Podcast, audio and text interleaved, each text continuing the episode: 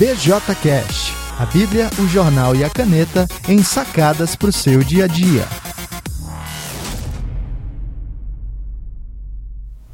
Com quem você é unha e carne? Olá pessoal, Hoje eu estou pensando em Romanos capítulo 6 e como Paulo segue a ideia do capítulo 5, uh, eh, colocando para a gente um novo conceito que faz toda a diferença na maneira da gente viver. Então, no finalzinho do capítulo 5, o conceito era substituição e como, então, por meio da morte de Jesus, é, eu e você recebemos justiça né? A justiça que pertencia a Cristo foi colocada sobre nós. Agora, no capítulo 6, Paulo coloca o que foi chamado por alguns teólogos de a união mística com Cristo. Ele diz assim: Que diremos então? Continuaremos pecando para que a graça aumente? De maneira nenhuma. Nós, os que morremos para o pecado, como podemos continuar vivendo nele? Ou vocês não sabem que todos nós que fomos batizados em Cristo Jesus fomos batizados em Sua morte? Portanto, fomos sepultados com Ele na morte por meio do batismo, a fim de que, assim como Cristo foi ressuscitado dos mortos mediante a glória do Pai, também nós vivamos uma nova vida. O conceito, a ideia apresentada então agora pelo apóstolo Paulo, é não apenas a de que Cristo nos substituiu na cruz, mas a de que nós estamos de maneira ah, incrivelmente profunda e íntima conectados ao nosso Senhor. Ah, que tudo o que aconteceu com ele, de alguma maneira, aconteceu conosco.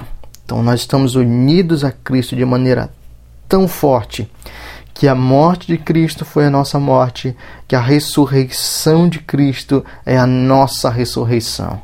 Então, no, na, na, nossa cultura, a gente tem a expressão: é, Fulano é une carne com a outra pessoa. É, talvez seja essa a ideia e talvez até mais forte do que isso. Nós estamos unidos a Cristo de uma maneira mística, de uma maneira inexplicável, mas de uma maneira indissociável. Estamos inteiramente conectados a Ele e assim tudo que aconteceu a Ele acontece a nós. O que, que esse conceito teológico produz de diferença ah, na minha e na sua vida? É o que o próprio Paulo está falando. Uma vez que a gente compreende essa conexão, Paulo pergunta: a gente vai continuar pecando para que a graça aumente? De jeito nenhum.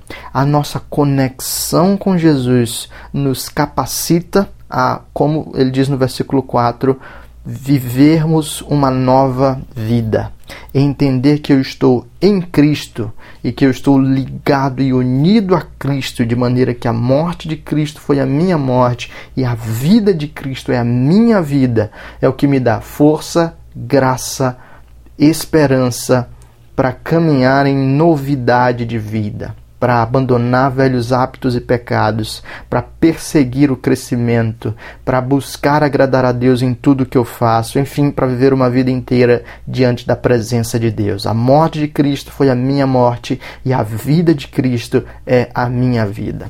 Isso dá esperança para gente, isso dá alegria para gente, isso abre a nossa mente para os novos horizontes de possibilidade.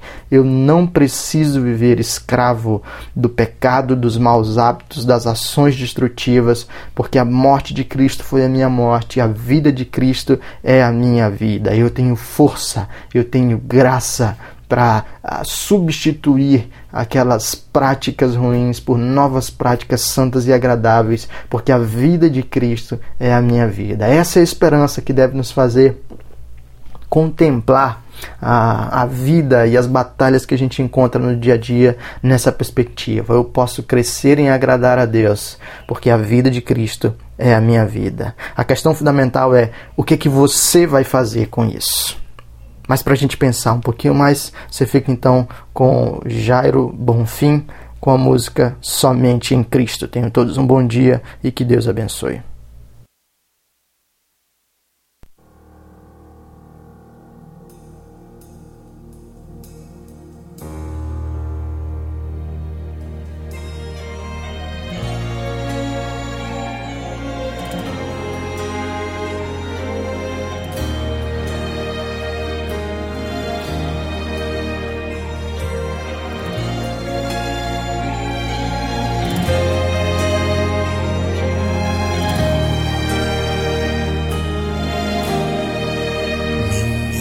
esperança em Cristo está. Ele é minha luz, força e canção. Ele é rochedo e proteção. Na tempestade amparo traz. Que grande amor